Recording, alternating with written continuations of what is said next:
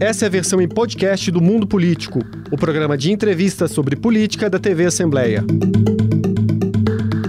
Olá! Hoje no Mundo Político vamos destacar os movimentos mais recentes na conjuntura política nacional. A semana em curso começou com um tensionamento entre o governo Bolsonaro e o STF, envolvendo críticas ao sistema eletrônico de votação e na esteira também do indulto concedido pelo presidente ao deputado Daniel Silveira.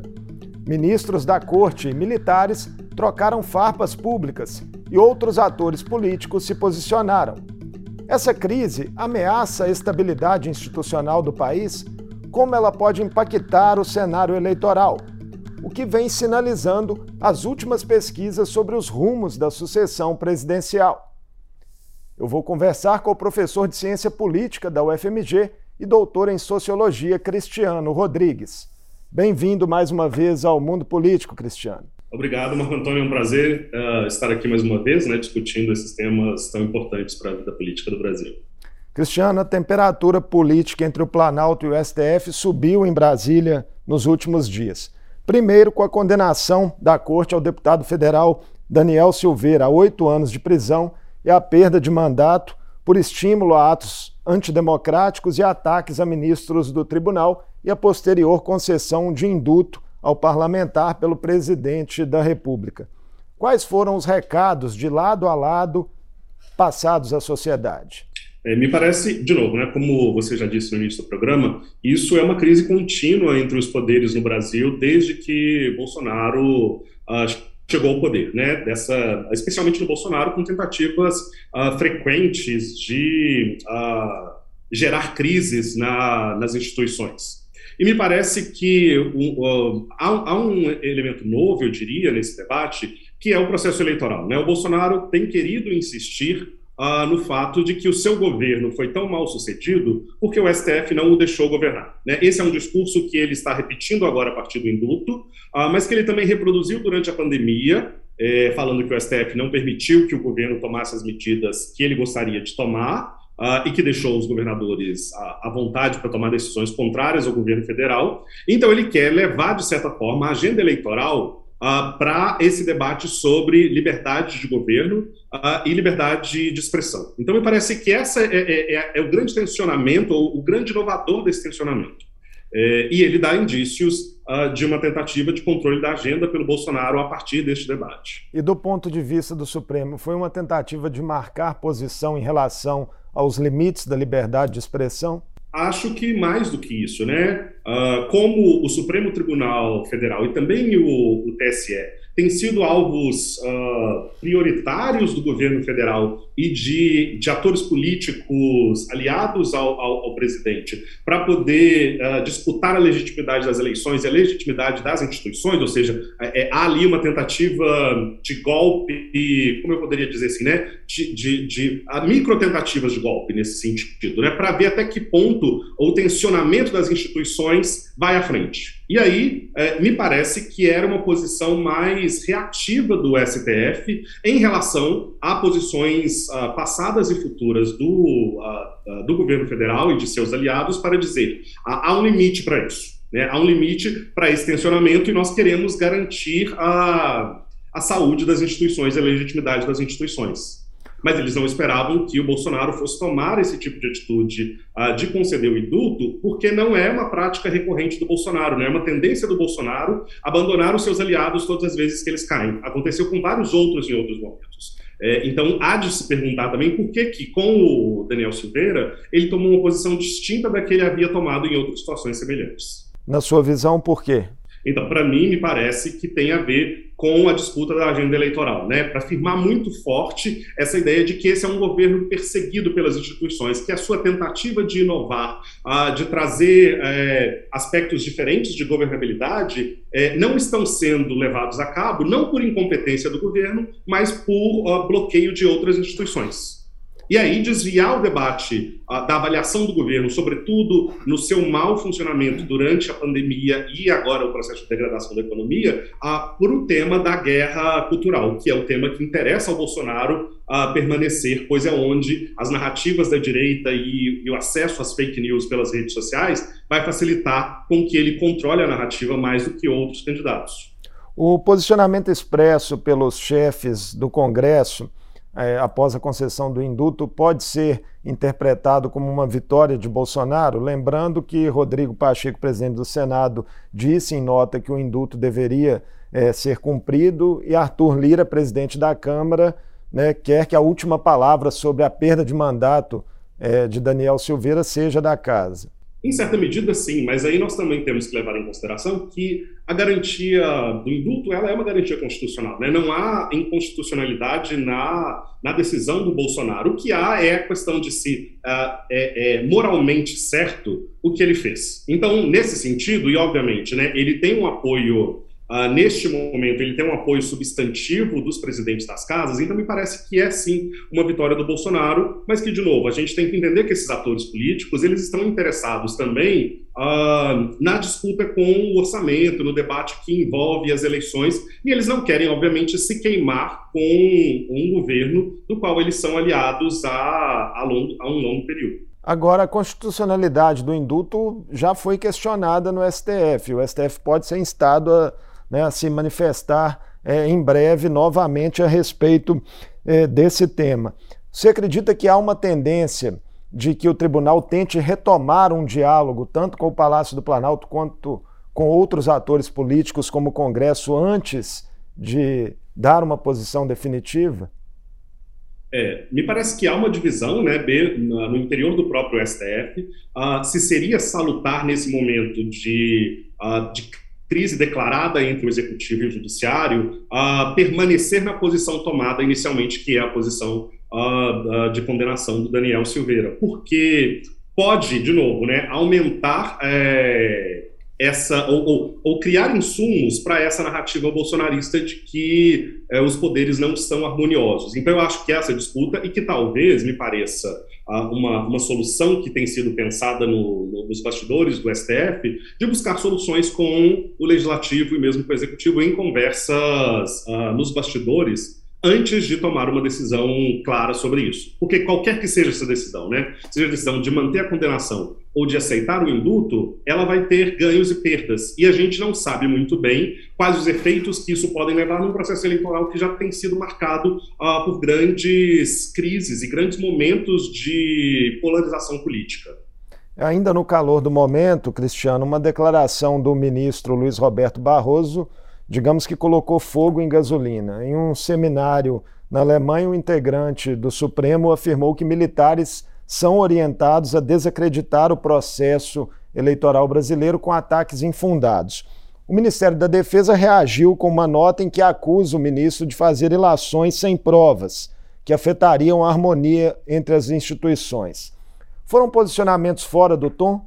Uh, me parece, eu, eu acredito que sim, uh, por esse entendimento de que né, a crise já estava instalada no momento em que Barroso faz esse tipo de, uh, de declaração. A gente já tem um tipo de disputa, especialmente no TSE, com a participação dos militares para, de certa forma, uh, defender essa ideia de legitimidade ou ilegitimidade do processo eleitoral, especialmente né, a descrença de parte do governo nas urnas, nas urnas. Então, é, me parece que essa decisão criou ainda mais animosidade dentro dessa, de algumas correntes do, uh, uh, dos militares uh, que se veem como desafiados por outros poderes. Assim, e ela não, não traz em si nenhuma garantia de solução entre essas questões que têm sido tão marcantes nesses governos.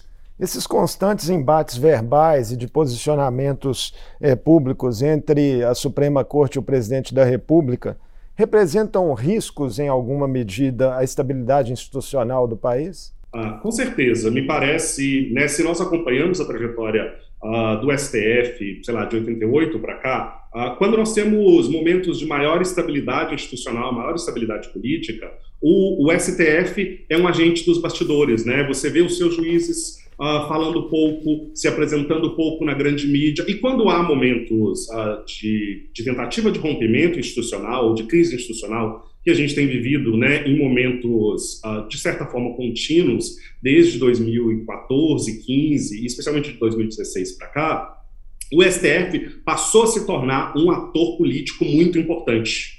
uh, tomando posições ou decisões que muitas vezes são entendidas por um conjunto de analistas como sendo um processo de politização do judiciário e que essa politização do judiciário e, e, e, a emergência dos atores, né, atores que seriam atores da mediação constitucional, como atores ah, que falam politicamente, que agem politicamente, que discursam politicamente, ah, cria também uma própria deslegitimação das decisões do STF, porque, de certa forma, acaba que elas são discutidas em praça pública, elas são discutidas ah, publicamente antes de serem tomadas na letra da lei. E isso vai gerando uma desconfiança, especialmente daqueles uh, cidadãos e, e, e, outros agentes uh, que, de certa forma, já desconfiam do STF.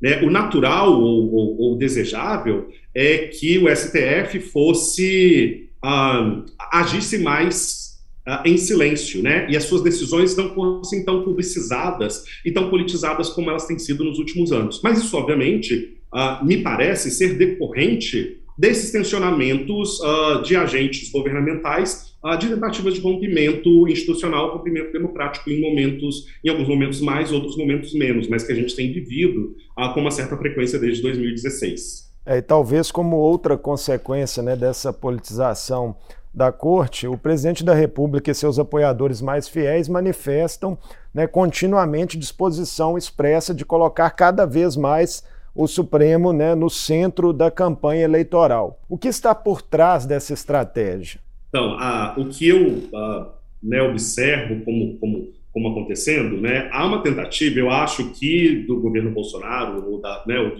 seu grupo mais próximo, de reproduzir no processo eleitoral de 2022 a receita de sucesso que os levaram ao, ao, poder em 2018. E o que foi essa receita de sucesso? Foi uh, dizer que eles eram outsiders uh, da política, uh, que eles iam trazer inovação, renovação, e que essa política seria feita de uma maneira diferente da, da que havia sido feita até então. Uh, só que naquele momento, o Bolsonaro não tinha um mandato a ser é, avaliado. Né? Óbvio, ele tinha um mandato legislativo de há 20 e poucos anos, mas ele ainda não tinha estado no executivo. Então, a, o, o, o, o, discurso e o debate sobre a novidade faziam sentido. E, óbvio, aquele era um outro momento da política brasileira. Então, ao, eu, eu, imagino que, ao fazer isso, né, trazer esse debate de volta, uh, levá-lo para as redes sociais e esvaziar o seu sentido político de avaliação do, do mandato, é uma tentativa do governo uh, garantir uh, uma maior possibilidade de conseguir é, ter eleitores disponíveis a mudar de lado ou apoiar mais fortemente a candidatura do Bolsonaro. Essa estratégia pode também fomentar um clima é, que leve a uma contestação de resultados desfavoráveis nas urnas? Com toda certeza, né? Uh, imagina que o Bolsonaro é um candidato que, mesmo tendo sido eleito em 2018, uh, veio a público uh, contínuas vezes dizendo que o processo eleitoral tinha sido corrompido né, chegando inclusive a dizer que ele havia sido eleito no primeiro turno uh, e não no segundo turno. Então, apesar de ter vencido as eleições, ele frequentemente diz que as eleições foram fraudadas.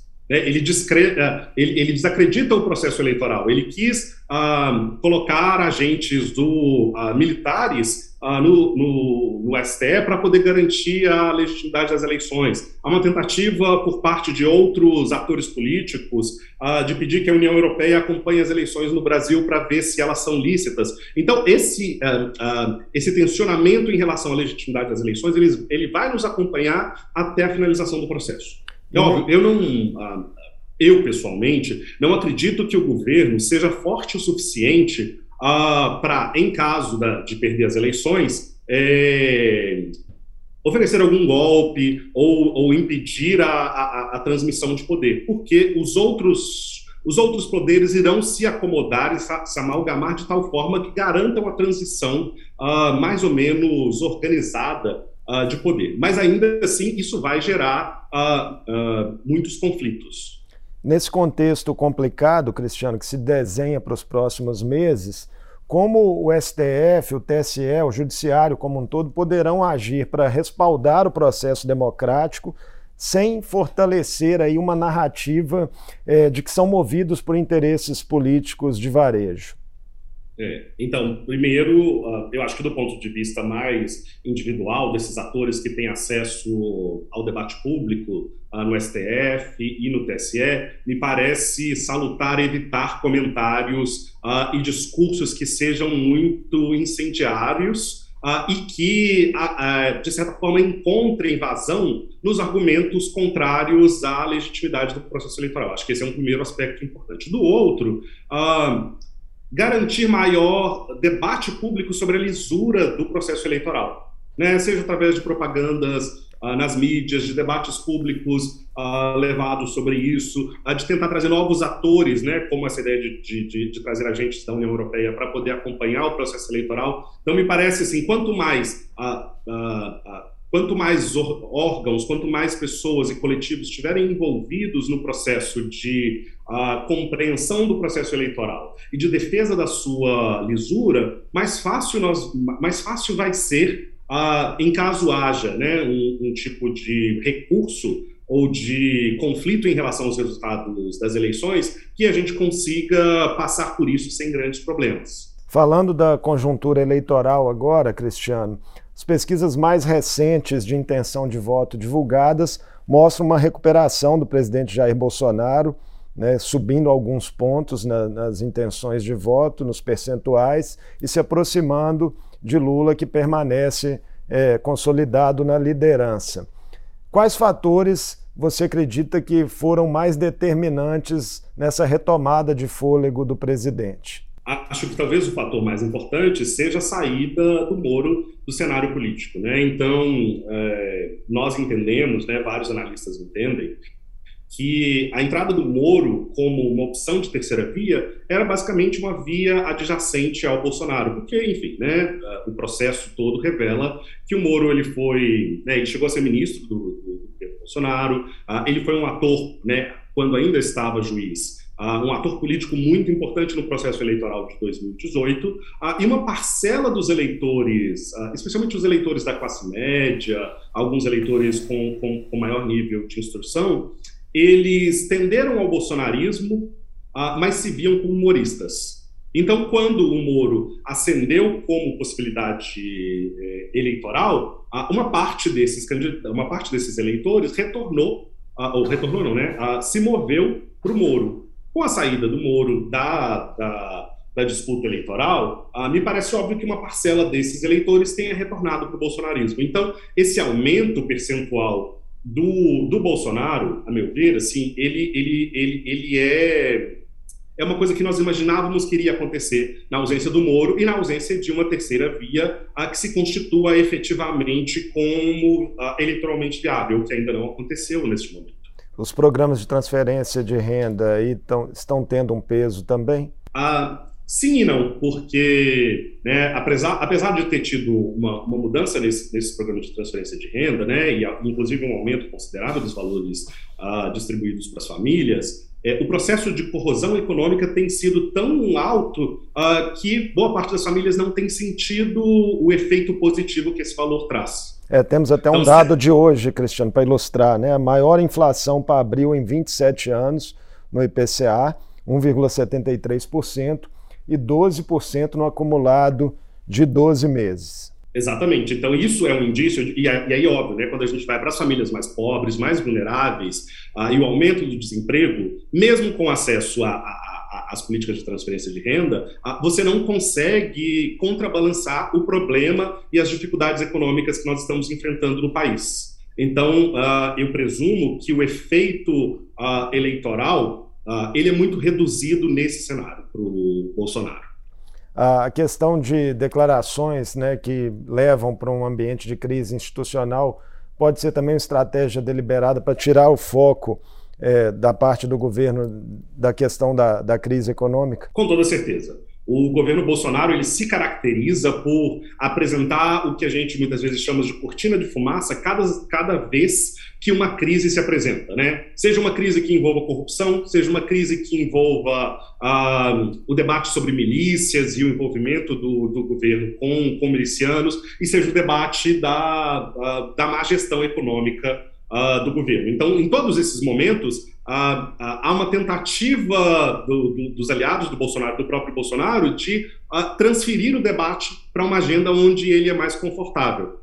Né? E agora nós, nós acompanhamos né, a situação do MEC, é, que tem sido uma situação muito problemática, né, a possibilidade de haver uma CPI sobre, uh, sobre, sobre os lobistas evangélicos no MEC, uh, a economia se degradando cada vez mais, e, de novo, uh, vem esse debate ou essa, esse tensionamento com o STF como uma possibilidade de desviar o assunto para um tema que é um tema no qual o Bolsonaro se, uh, se garante mais do que em outros temas. Essa subida do presidente da República nas últimas pesquisas de intenção de voto, é, deve também forçar mudanças é, de rota e de estratégias em outras campanhas? Por exemplo, como afetaria Lula e o PT e os pretensos candidatos à terceira via que não têm conseguido decolar? Claro que sim. Eu acho que talvez seja importante focar, óbvio, na candidatura Lula, né? Na, a essa altura do campeonato, não me parece que seja possível uma terceira, uma terceira via viável, porque o processo eleitoral ele se alterou profundamente de 2018 para cá e a, né, a visibilidade dos candidatos nas redes sociais e um certo clima de campanha a 24 horas por dia, todos os dias, é o que tem gerido o processo eleitoral dos últimos tempos. Então, se a gente acompanha é, os dados dos, das pesquisas de opinião pública de julho para cá, elas são bastante consistentes, demonstrando uh, que Lula está em primeiro lugar, com uma, né, uma vantagem uh, bastante acentuada, e o Bolsonaro se apresenta em segundo lugar, e os, os outros candidatos eles estão muito aquém desses dois candidatos. E houve, em algum momento, eu acho que a, a, a campanha do Lula, esse momento de pré-campanha do Lula, uh, entrou no debate na narrativo organizado pelo Bolsonaro. Né? Um, um desses exemplos uh, que eu acho que eu gostaria de ressaltar é quando o Lula vai falar sobre o tema do aborto em, em alguma entrevista que ele deu recentemente. E como esse tema ele vai sendo uh, reconstruído pela direita, uh, ou pela direita bolsonarista, de modo a deslegitimar a fala do Lula. E aí houve um entendimento, eu acho, por parte do Lula, de que não é, de que não é salutar a adentrar nesses espaços nos quais o bolsonarismo, o bolsonarismo é muito mais bem sucedido no debate público cotidiano do que uh, o Lula, por exemplo, e que faz muito mais sentido trazer o debate público para a agenda econômica e para a avaliação dos dois governos. Porque a gente tem aqui né, um, um, fator inovador nessa eleição, que é o fato de que nós temos uh, duas pessoas que exerceram a presidência uh, concorrendo juntas. E é a primeira vez em que um desses indivíduos que está concorrendo a um segundo mandato uh, não está em primeiro lugar. É, e aí, a, essa dimensão de avaliação do governo a, e de trazer o debate para a economia é o que interessa, sobretudo, para o Lula. E é o que provavelmente interessaria a uma terceira via que se tornasse a, politicamente viável também. A menos de seis meses da eleição, você acredita então que esse quadro de polarização é irreversível? É, ainda dentro da chamada terceira via, se ensaiam movimentos aí de união de candidaturas, tem Ciro Gomes né, em mobilização permanente, mas é, na sua visão seria difícil algum deles é, tentar interferir nessa polarização e conseguir quebrá-la? Sim, acho difícil, porque uma outra mudança que eu observo entre a, o processo eleitoral de 2018 para o processo de agora é que em 2018 nós vínhamos num momento do, do que nós muitos do que, do que nós chamávamos de crise da representação. É, então, os cidadãos eles estavam muito desconfortáveis com a política profissional e, de certa forma, optaram pelo novo. Né? Então, candidaturas como a do Zema aqui em Minas Gerais, do Bolsonaro, do ex-governador do Rio de Janeiro, a, o próprio pre prefeito, né, o, o Calil, foram candidaturas que se sagraram vitoriosas nesse momento porque elas tinham, né, cada uma à sua maneira, o debate da inovação política. E aí o que, que aconteceu? Uma coisa é a inovação política do ponto de vista do discurso, a outra coisa é a sua prática cotidiana. Vários desses governos foram extremamente mal avaliados durante o período em que eles estiveram. Então, o debate da inovação política perdeu sentido. O debate sobre a corrupção, que também era um outro debate central na política em, em 2018, ele, ele, ele é um debate mais periférico hoje em dia. Então, isso vai fazer com que uma terceira via, ou ela tem um político profissional uh, bem consolidado, uh, que tem uma agenda pública muito bem definida e que tem uma avaliação política atrás de si ah, que consub, consubstancie a sua eleição, né, a sua candidatura. Se ele for um candidato novo, se ele for um candidato fora da política, se ele for um candidato sem experiência, ele dificilmente ah, vai angariar o desejo do eleitor de votar nele, porque o eleitor agora está no momento de a desconfiança da inovação, desconfiança em relação aos aventureiros da política, porque a tentativa de 2018 para cá foi uma tentativa que se mostrou mais frustrada do que bem sucedida, com raras exceções. E falando em Minas Gerais, né, você já citou aí alguns dos principais pré-candidatos aí ao governo nessa última resposta. Né, no cenário estadual, a novidade é, no fim da janela partidária foi o surgimento de uma candidatura ao governo apoiada pelo presidente Jair Bolsonaro, do senador Carlos Viana. Até que ponto você acredita é, que esse movimento pode mudar o cenário que é apontado até o momento nas pesquisas é, de Romeu Zema na liderança e uma polarização com o ex-prefeito de Belo Horizonte, Alexandre Calil? Acho em Minas interessante porque Minas reproduz um pouco uh, o que eu estava tentando dizer na, em relação à pergunta anterior, né? Uh, nós tivemos um governo, né, embora Zema tivesse apresentado como um aventureiro da política, uma inovação, uh, um governo que acabou recebendo uma avaliação positiva, a meu ver, por condições exógenas ao próprio governo e não necessariamente por qualidades intrínsecas a esse governo, mas é, o que interessa é que ele é um governo que se tornou bastante bem avaliado, e temos o Calil, que também exerceu um governo muito bem avaliado na prefeitura de Belo Horizonte. Só que Zema, aqui está uma coisa muito interessante, né? Zema é um candidato, ou é um candidato, Zema é um político que esteve muito próximo ao Bolsonaro e ao bolsonarismo até recentemente. Né? Mesmo quando outros governadores se insurgiram contra decisões do governo federal, Zema se manteve fiel ao bolsonarismo.